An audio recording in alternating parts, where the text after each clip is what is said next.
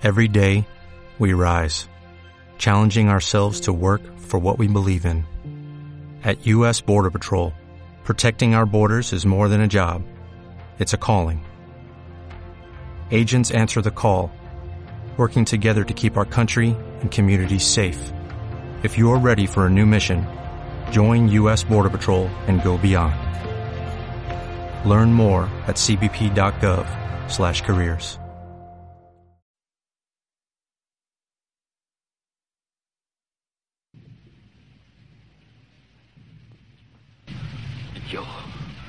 he visto cosas que vosotros no creeríais. Atacar naves en llamas más allá de Orión. He visto rayos de brillar en la oscuridad cerca de la puerta de Tannhauser. Todos esos momentos se perderán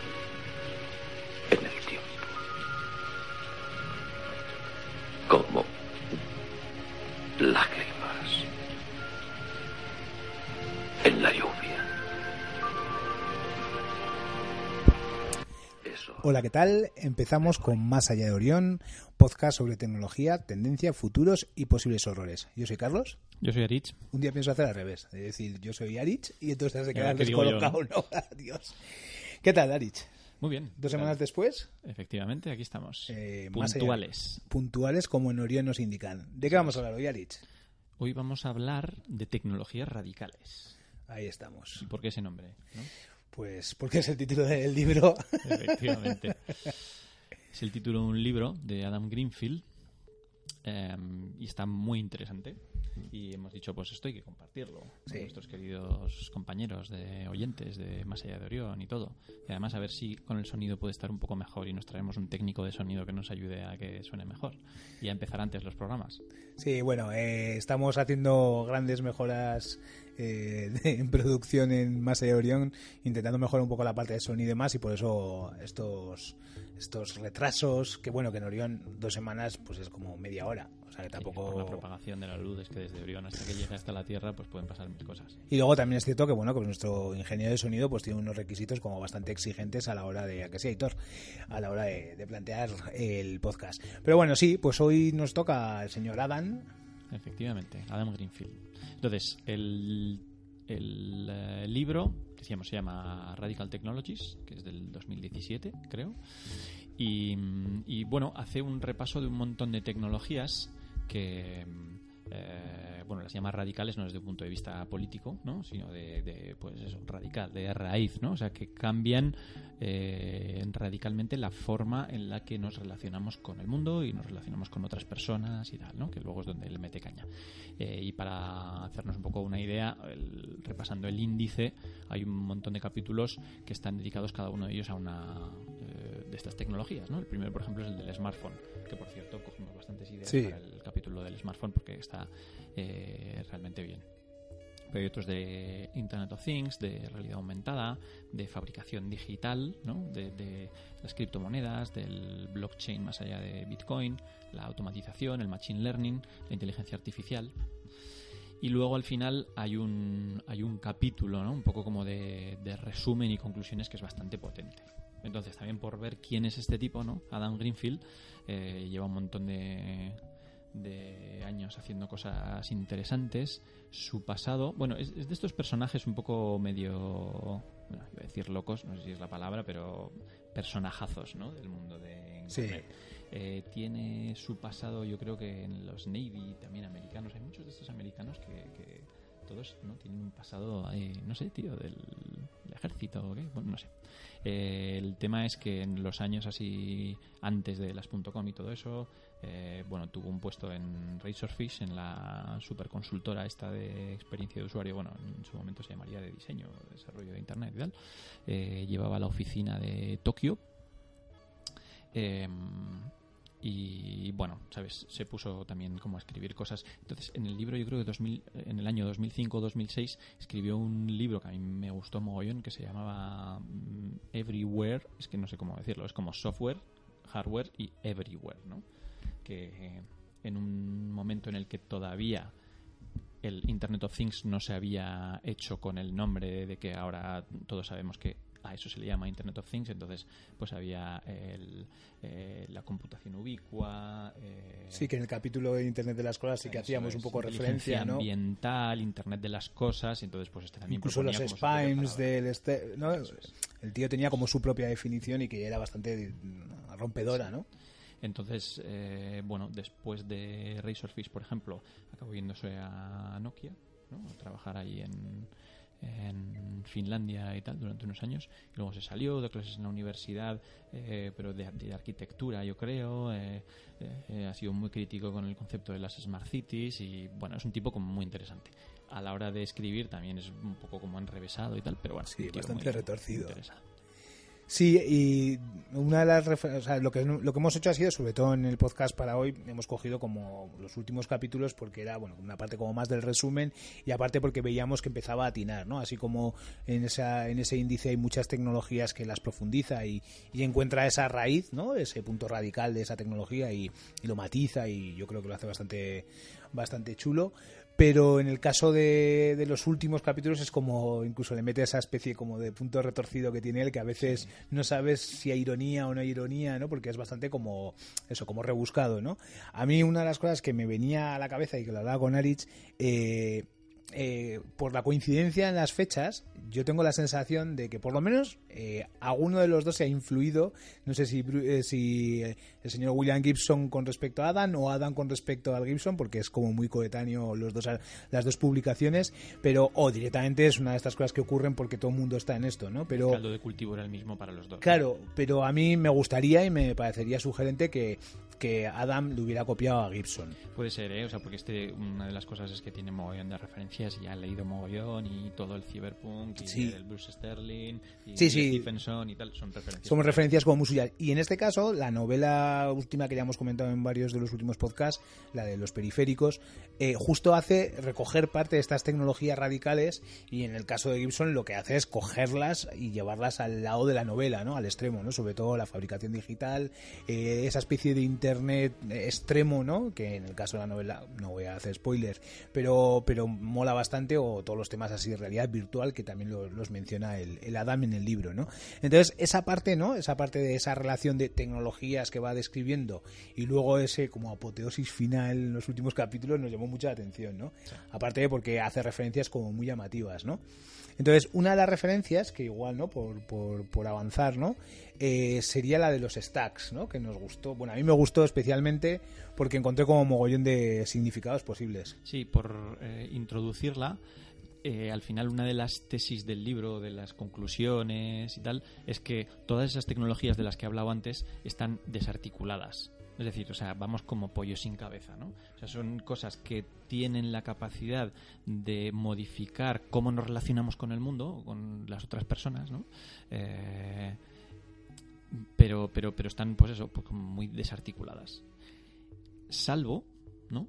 en unas excepciones que encuentra él y dice, bueno, mm, quien sí ha conseguido articularlas, pues podríamos hablar que son sobre todo Google, eh, es Amazon, es Facebook, es Apple y en menor medida eh, Microsoft, ¿no? O sea, decía, por ejemplo, Google indexa toda la web, tiene un navegador que ahora mismo es el estándar, eh, tiene Gmail, que es el correo que tiene la mayoría de personas, tiene un sistema operativo mobile, eh, pero además en su día compró Nest, tiene el DeepMind, tiene Sidewalk Labs, sabes que está metiéndose como en la parte de Smart City, tiene las Glass, que ya casi no nos acordamos, pero fue como un bombazo, el Daydream VR, el Google Cloud, los coches autónomos, eh, Boston Dynamics, sabes, con todas las movidas de, los robots y tal. Entonces es como que, eh, pues es como que lo tiene todo, ¿no? Y luego veremos como las conclusiones. Entonces eso lo une con el concepto que eh, anticipaba Carlos y que lo coge directamente de Bruce Sterling y él lo dice, ¿no? Que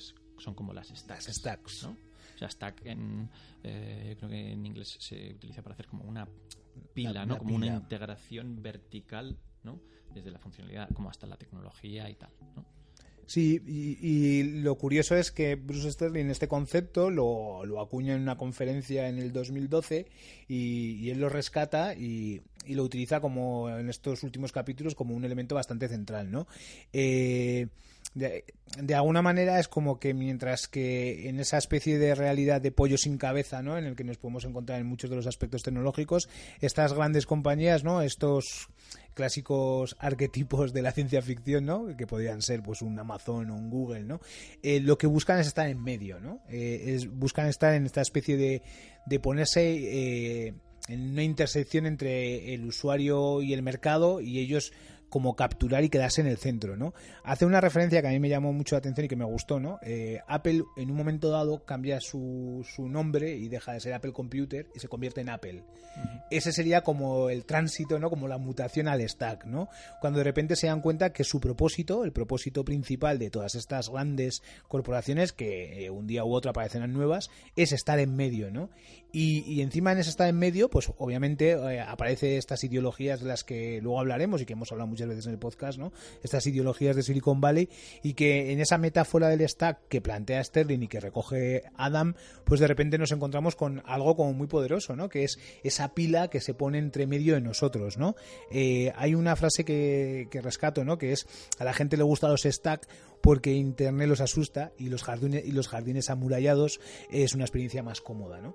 Eh, que es una de estas sensaciones que últimamente se está viendo mucho, ¿no? Es como que ya no, no nos llama nada la atención, pero seguimos como, como incluso hasta la hora de desarrollar la tecnología, ¿no? Esto del desarrollo por componentes, que lo vemos muy claro en la interfaz de Netflix o de HBO, ¿no? Necesitamos que nos digan cómo ir, cómo ver, cómo, cómo actuar. Y el stack lo está sabiendo, ¿no? Lo está sabiendo situar, ¿no?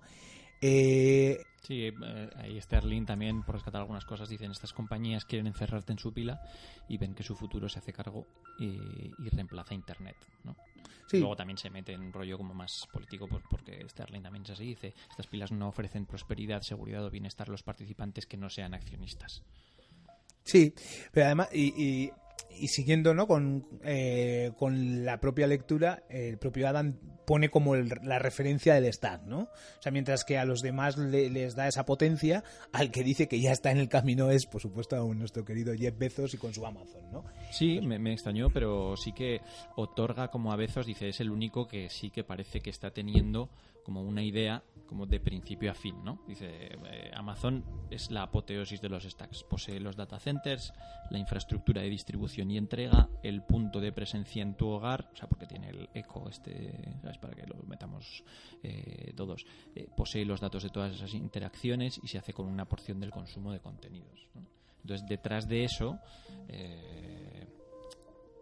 Adam Greenfield sí que ve como una visión. ¿no? Sin embargo, en otros casos, ¿no? como decíamos antes de lo de Google, parece que intenta estar en todos los sitios, pero tampoco responde como una visión claro. clara. ¿no? Ellos sí que siempre hacen. Eh, hacen referencia ¿no? a, a, su propósito de, de, de organizar toda la, la información, la información del, mundo. del, mundo. y ponerla a disposición de todos, pero dices, ya, pero entonces con Boston Dynamics, ¿qué, ¿Qué pasa, no? ¿qué, ¿qué, pretendes hacer, no? Y, y encima, a poco que sale la noticia, ¿no? Pues ves que el tío de Boston Dynamics está rebotado y se quiere ir. O sea, es como... Sí. Da, esa sensación sí que da constantemente Google, ¿no? De, de experimentos como lo hicieron con Wave, ¿no? Este juguetico que se sacaron. Yo creo que a partir de ahí no han levantado cabeza. Y ahora, con la gracia de Google Plus, ya, pues otra vez, ¿no? O sea, sí, en el tema social siempre como que les ha costado. Les ha cost... y, y, y, no, y no hay como ese propósito tan, no sé, malicioso que da la pinta que tiene sí, Amazon, ¿no? Google o Alphabet, ¿no? O sea, sí que está yendo ahí un poco hacia unos sitios como preocupantes, ¿no? Sí. O sea, y a pesar sí. de que al principio no eran Don Evil y todas esas sí. movidas no? O sea, no yo creo que se está dando la vuelta y Microsoft no parece como no no más, Microsoft de hecho más amigable que otros de hecho y, en y, el... y, y, en Google el tema de lo del buscador en China que sabes iba a poner su propio buscador allí pero eh, pudiendo como recortar contenidos y tal es un poco yo un día de estos tendremos que hablar de China ¿eh? o sea últimamente estoy como muy pillado porque aparte porque estoy leyendo cosillas alrededor de esto estaría guay entender China sí estaría guay irse a vivir a China o sea en serio eh, eh? Vale. O sea, lo que, bueno, esto es otro podcast, ¿Tú ¿eh? vas ¿no? a vivir allí, lo entiendes, nos lo cuentas. Claro, pero en serio, ¿eh? O sea, es que estoy viendo cosas que igual nuestra falta de interpretación de alguna de las movidas de ellas nos llegan a nosotros sí. como, como movidas súper chungas y a ver si va a resultar que algunas de esas movidas no tan chungas no son tan chungas. Pero lo que sí que, lo que sí que, rescatando un poco y siguiendo el hilo, eh, Amazon lo que sí que está sabiendo es cómo articular parte de ese propósito que tiene de estar en medio, ¿no? De, ser el responsable de, muchas de esas eh, intermediaciones, de una forma como muy exagerada. Eh, y en ese punto encaja muy bien esta idea de la pila, ¿no? De algo que, que, se pone en medio de nosotros y que incluso define cuál es el uso que hacemos, por ejemplo, de Internet, ¿no? Eh, una pieza para todo esto, para que todo esto ocurra, es la innovación. Y ahí es donde de repente nos encontramos con, con, que esta gente sí que eh, participa, participa de forma activa en esos procesos innovadores. Lo hace de una forma como muy, muy, muy directa. Primero porque se gasta mm, estas empresas miles de millones de dólares al año eh, probando, refinando nuevas ideas, intentando convertirlas en productos. Y luego, otra de las cosas que dice, a mí la verdad es que me, me flipó. Dice, claro, también innovan mediante adquisición, ¿no? porque compran mogollón de compañías. Dice, convirtiendo a toda la comunidad planetaria de entrepreneurs en su laboratorio distribuido de I+D. Dijo, es que es verdad. Sí, sí, sí. Esta gente tiene la pasta para estar al loro de dónde se está innovando y cosas que pueden ser disruptoras, ¿no? Pues las hacen suyas. Sí, además las capturan y las capturan de una forma que a veces pueden ser como muy elegante, como muy clásico, ¿no? No sé qué empresa, Google ha comprado no sé qué empresa. pongo un ejemplo concreto para la gente que igual lo controle, ¿no? Eh, Firebase, ¿no? Eh, es un producto como una base de datos distribuida muy chula que era súper super moderna y llega a Google y la compra, ¿no? Y en el caso de Firebase, pues en vez de reventarla ahí, pues lo que han hecho ha sido como sostenerla como en el tiempo. Pero en otros casos se sabe, ¿no? De, yo que sé, Apple sé que compró una de las partes de la Kinect, no sé si la empresa de software o no sé si la parte del hardware, eh, pero lo cerró directamente, ¿no? Lo, lo, capturó para que nadie lo use, ¿no? Entonces, pero no deja de formar parte de ese eh, entramado de control de la innovación y a su vez potencia la innovación, pero sobre todo crea como un discurso, eh, como una especie de como de gran casino de la innovación en el que a ver si tengo suerte y soy el que soy comprado, que además el ser comprado es comprado de muchas maneras diferentes, porque o te compra la empresa como esto que estamos viendo, ¿no? Gran empresa que compra a otra gran empresa y miles de millones por ahí de dineros por ahí, ¿no? Pero también compran a gente. Eh, el caso de los chicos estos españoles que tenían el mapa de, de Google, eh, Panoramio, en realidad les compraban a ellos, compraban su, su capacidad de, ingenio. ¿El? Un claro. y hilándolo con el último eh, boletín de, del señor Bonilla, podríamos rescatar eh, parte de lo que él decía, ¿no? Esta especie de deriva innovadora impuesta por esta supuesta ideología de Silicon Valley que, que hablaría Morozov, nos da como un empaste perfecto en esta metáfora del stack. es como tenemos una maquinaria que si tengo que provocar procesos de innovación, en la misma movida de los hackatones que hemos hablado, ¿no? Y que tanto le gusta a nuestro querido técnico de sonido, ¿no? Eh, es un mecanismo más para poder y sigue habiendo un mogollón de hackatones. O sea, yo me quedo flipado. El otro día de Machine Learning, los de Kaggle sacan cada dos por tres eh, hackatones de 30.000, 40.000, 50.000 dólares. Entonces, eso encaja muy bien en esta idea, ¿no? De, de estar en medio, ¿no? De, a mí lo que me molaba mucho de esto es que muchas veces cuando se habla de las startups eh, se habla como desde el punto de vista de una startup, ¿no? ¿Qué puede hacer para realmente triunfar? ¿no? Pues es que hay que hacerlo así, asado, el desarrollo de producto tiene que ser así, eh, hay que centrarse en, en aprender, la aceleración del feedback y tal. Pero este lo que hace es tener una visión global y decir, bueno, en global, ¿qué estamos construyendo? Pues al final, jode, como una pues esa comunidad planetaria para que al final la innovación se vaya a los actores que Morozov lo diría así, a los que tienen pasta, al servicio como del capital. O sea, y mm, eh, luego, por ejemplo, claro, también lo hila y dice, la pasta que se gasta en startups es un incentivo muy fuerte para que los desarrolladores con talento abandonen trabajos penosos y la anonimidad de entornos como la investigación y la empresa normal por trabajos molones en startups, ¿no? Y claro, la reflexión en la que me llevaba es, y resulta que al final todos ellos están trabajando para estas grandes. El sistema está montado así, parece que las startups hacen disrupción, vamos a cambiar el mundo, y resulta que al final les hacen el papel a los grandes, a las stacks, a los bancos. O sea, ¿cuánto hemos oído hablar de las startups, del fintech y tal? No, no, porque vamos a eh, un agente disruptor en el mercado, y al final lo que buscan es que les compren a muy buen precio el Santander, el BBVA y tal. Entonces, estamos un poco en las mismas. Sí. Sí, sí, sí, además es que como tiene como, como una traducción como bastante llamativa, ¿no? Eh, lo que ocurre es que esta deriva nos lleva, bueno, pues a una de las frases que nos hizo mucha gracia, ¿no? De que ahora mismo no hay idea lo suficientemente estúpida, sin sentido u ofensiva para que no haya alguna startup por el mundo invirtiendo recursos para sacar de ella un producto comercial. Y es que ese en el Internet of, of Shit es el ejemplo como muy paradigmático. Eh, eh, eh, como la es como un casino realmente o sea estamos en esta en esta idea del casino no ya sea porque a ver si nos llega el correo que queríamos que nos llegara que hemos hablado en otras ocasiones pero también en el punto este de voy a montar un producto pero para qué monto un producto y lo vuelvo a hilar con, con la última con la última el último boletín de Bonilla no para qué hago un producto para que para hacer algo interesante poderoso y que me satisfaga como creador o para que me llegue alguien y me compre con una rentabilidad del 15 y ahí está el truco nos lo hemos creído, nos hemos creído que vamos a ser todos los que nos compremos la pastilla roja y entonces este Adam, pues de alguna manera lo pone como meridiano. A ver si va a resultar que estamos trabajando exclusivamente para estas stack de una forma directa o indirecta, ¿no? Yo creo que viene muy bien con esa, con esa visión general para que desde el mundo de la tecnología, ¿no? En el que muchos igual nos vemos como estamos, ¿no? Y tal, dice, pues con todo esto que estamos hablando, cualquier noción de una ética coherente de desarrollo tecnológico se desvanece totalmente. Sí. Dice, o sea, eh, parece que el progreso tecnológico hoy en día va dando tumbos. Ya no hay programas Apolo. Eso también. Sí, sí, sí, sí, eso está muy fino. Durante varios años, eh, mm, al final decían que eh, había involucrados directamente, ¿no? laboralmente, igual casi un millón de personas, ¿sabes? En Estados Unidos para desarrollar el programa Apolo. Y gracias a eso se va a la Luna luego sí sí podríamos haber discutido pero, sí. sí pero es como un objetivo y un montón de gente trabajando como hacia ese objetivo no y sin embargo ahora lo, comparas y es pues eso cada uno haciendo su guerra dando tumbos y tal no y aquí eh, por hacer así, que esto viene así de nuevas, ¿eh? Por hacer esta extrapolación con China, claro, a ver si va a resultar que eh, eh, esos esos eh, proyectos Apolo que tenían como una visión estatal, ¿no? En esta mediocridad en la que estamos viviendo últimamente, ¿no? De, el Estado-nación que se captura y, todas estas miserias racistas, ¿no? Que vemos últimamente, ¿no? A ver si va a resultar que estas derivas que no están para nada controladas por no solamente ningún Estado, sino ningún otro, ningún planteamiento más o menos comunitario, nos llevan a una especie de discurso de huida hacia adelante de, eh, marcado por estas stacks.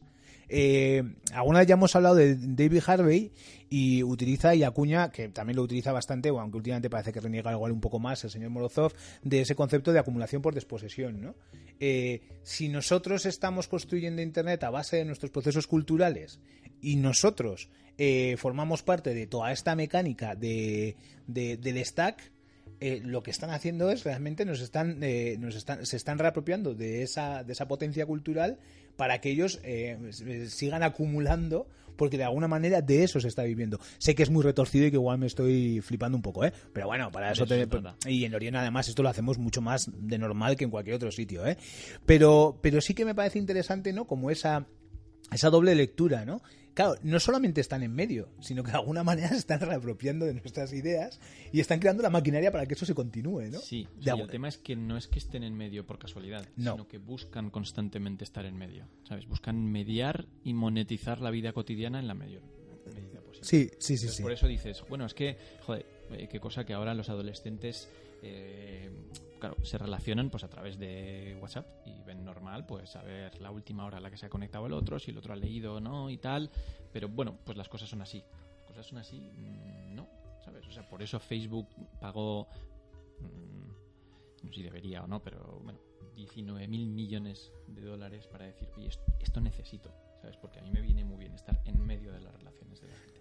Luego ya lo explotaré como sea, ¿no? Sí, Pero yo ese poder ahora mismo lo tengo.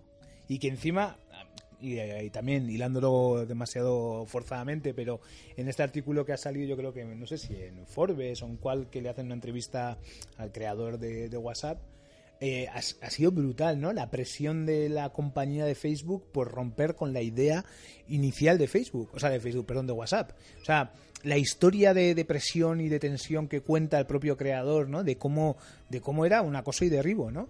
Eh, funcionaba, funciona muy bien para también poder poder comprobar que todo esto nos lleva a lugares que igual no son tan deseables, ¿no? Que eso, bueno, un clásico de los que hablamos, ¿no? Eh, tampoco tampoco igual por no oscurizarlo todo mucho, ¿no? que, que no se nos da bien.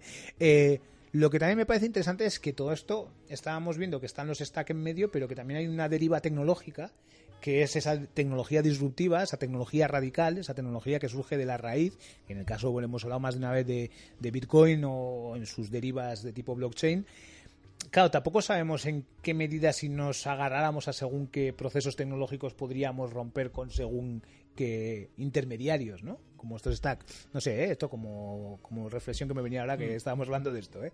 O sea que la, la, discusión de Adam es, por un lado hay unas tecnologías y son primero esas tecnologías y luego los stacks o los stacks están mediando por esas tecnologías. Eso es una cosa que me llama la, la atención. Sí, luego lo que habla es que mm, o sea, lo importante es estar al loro e intentar entender qué son esas tecnologías y qué nos suponen en el día a día, ¿no? Para todos. Por eso es que tampoco apunta soluciones, ¿no? Pero luego, te digo la verdad, en algún punto que habla casi que me veía reconocido. O sea, creo que él invita a, que hay que hablar de estas tecnologías. Hay que intentar hacer un proceso de, entre todos, eh, intentar ver qué nos dan, qué nos quitan, qué ventajas aportan eh, y no hacer una pues, apropiación sin, sin crítica, ¿no? Entonces hay algunas de estas tecnologías, o sea, porque otra de las conclusiones a las que llega es una tecnología no es buena o mala según la intención de quien lo hace, sino al final los resultados que crea. Mm. ¿vale? Hay un ejemplo muy bueno que, que habla de, de Japón y los tetrápodos, no sé cómo se eh, se dirá, ¿no? Es, como aquí en muchos sitios hay en, en los puertos esas cajas, ¿no? Esas de, esos cubos más o menos como de hormigón y tal. En, en Japón son una especie de estructura tipo tetraedro o lo que sea. Y entonces hay como por mogollón de la costa y tal. Entonces eso en principio estaba hecho para que la erosión de la arena y tal pues fuera menor, ¿no? Eh, y entonces, como además sirvió para que la industria del cemento de Japón, que estaba un poco eh, en crisis, eh, ¿sabes?, pudiera venir adelante, pues entonces se llenó del todo. Al final, ¿qué se ha comprobado? Pues que sirve para lo contrario, es decir, que se erosiona más fácil pero mm, como está metida ahí toda la industria del cemento y tal, pues no pueden parar. Entonces siguen haciendo, siguen haciendo cubitos de hormigón, ¿no? Entonces dice la tecnología que es, oye, pues es que era buena idea y tal. Pues, dice, es que me da igual que fuera buena idea, ¿sabes? La consecuencia es que está sirviendo para cargarnos la costa, ¿no? Y traído el paralelismo aquí, ¿sabes cuál es la consecuencia de estas tecnologías para nuestras vidas, para la sociedad y tal? Pues en base a eso tenemos que, que juzgarlas, no en base a que pues Google en su día dijo que lo que quiere es poner la información del mundo accesible para todo el mundo. Bueno, pero ¿para qué está sirviendo? ¿Y Facebook qué consecuencias está teniendo? Pues lo tenemos que juzgar en función de las consecuencias. Y que juntándolo con esto que hablábamos de procesos de innovación, lo que nos encontramos es que eh, esta especie de espiral infinita de crear grandes empresas, productos, servicios que van a vender mucho dinero, eh, cada vez se está cortando más. O sea, de una forma que a veces es como exagerada. Eh, esta semana eh, los de Facebook se han sacado una especie de tablet espía para casa, pero es que al día siguiente los de Google, que obviamente entiendo que será estos rollos, me gustaría eh, que fuera así, estos rollos de espionaje industrial, de que tienen alguien dentro, no, que los de Google lo van a sacar ahora, pues nosotros lo sacamos antes, ¿no? Eh, no sé, si no es así, joder, qué casualidad. Pero los dos han sacado el mismo producto que a su vez es el Google, el, Amazon Echo, que encima ha sacado unos microondas y unos, y unos teléfonos. O sea, eh, nos estamos acortando, eh, o por lo menos la sensación que yo tengo es de que el nivel de innovación es cada vez menor. Las dos últimas versiones estas del iPhone, pues bueno, pues ni pena ni gloria, ¿no? O sea, eh, entonces esta espiral hacia dónde nos lleva, ¿no? O sea, no solamente es que las tecnologías encima son, en algunos casos como lo que estás contando, pueden tener ese punto de decir, oye, cuidado, ¿para qué hacemos esta tontería, no? ¿Para qué? Para, no sé, en una discusión que tenía otro día con mi hija me decía, entonces, ¿para qué valen los móviles, no? O sea, si solo me puedo instalar cosas que no me rulan ¿para qué vale? ¿no? Y fue una pregunta como muy dura, pues ¿para qué vale? Pues, ¿Qué le digo? Porque claro, antes yo podía decir, pues para hablar por teléfono, pero ahora últimamente cada vez que hablo por teléfono, a la, eh, le llamo a la gente por teléfono, me dicen, tío, ¿por qué no me mandas un WhatsApp? O sea, y, me lo han dicho ya más de uno y medio de broma, medio de verdad. O sea, decir, eh, tío, pero que, que el ejemplo ese que has dicho que han sacado en la misma semana el mismo producto, pues desde esta perspectiva pues no me extraña, porque al final yo creo que todos han visto que el movimiento de, de, Amazon de poner eco en casa y tal es un sitio más donde igual los demás no están, entonces necesito ¿sabes? O sea, para que mi poder sea mayor, tener algo también en casa, Sí. ¿sabes?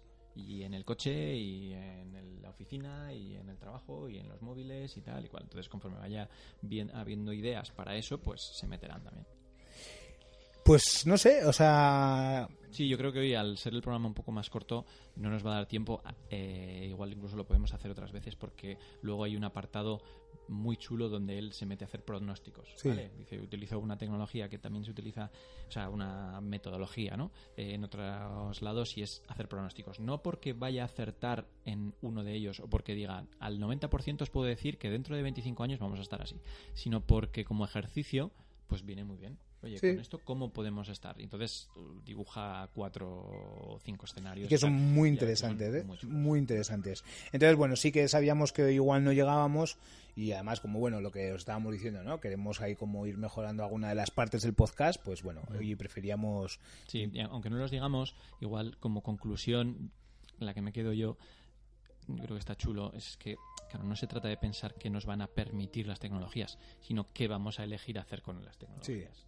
O sea, eso es lo fundamental. Y lo hilo con, con un tuit que justo esa semana eh, encontramos y tal, que decía uno, y decía mm, una distopia, que los robots harán la mitad de nuestros trabajos.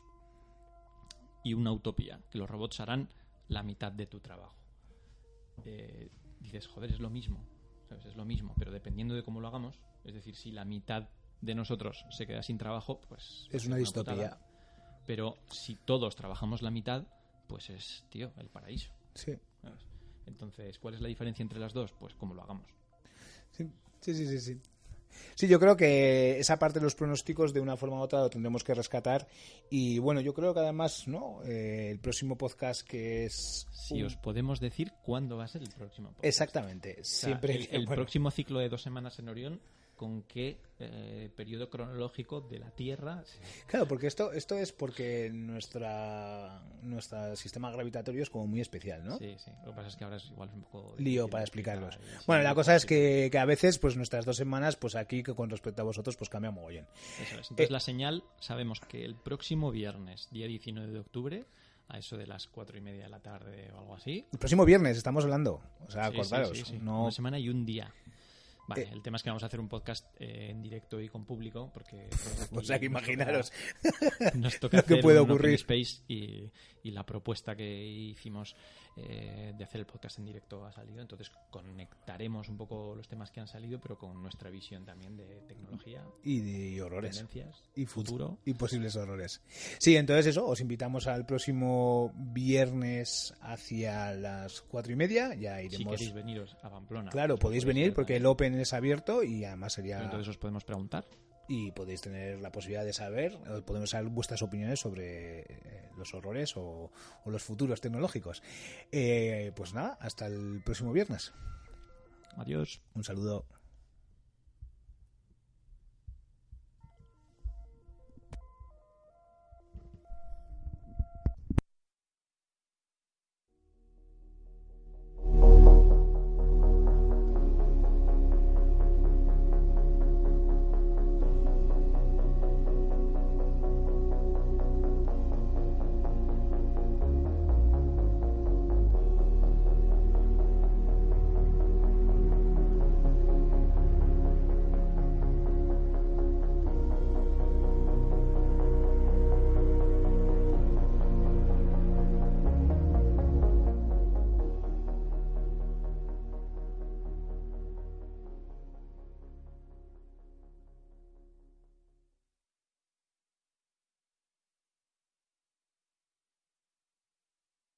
When you drive a vehicle so reliable it's backed by a 10-year, 100,000-mile limited warranty, you stop thinking about what you can't do and start doing what you never thought possible. Visit your local Kia dealer today to see what you're capable of in a vehicle that inspires confidence around every corner. Kia, movement that inspires. Call 800-333-4KIA for details. Always drive safely. Limited inventory available. Warranties include 10-year 100,000-mile powertrain and 5-year 60,000-mile basic. Warranties are limited. See retailer for details.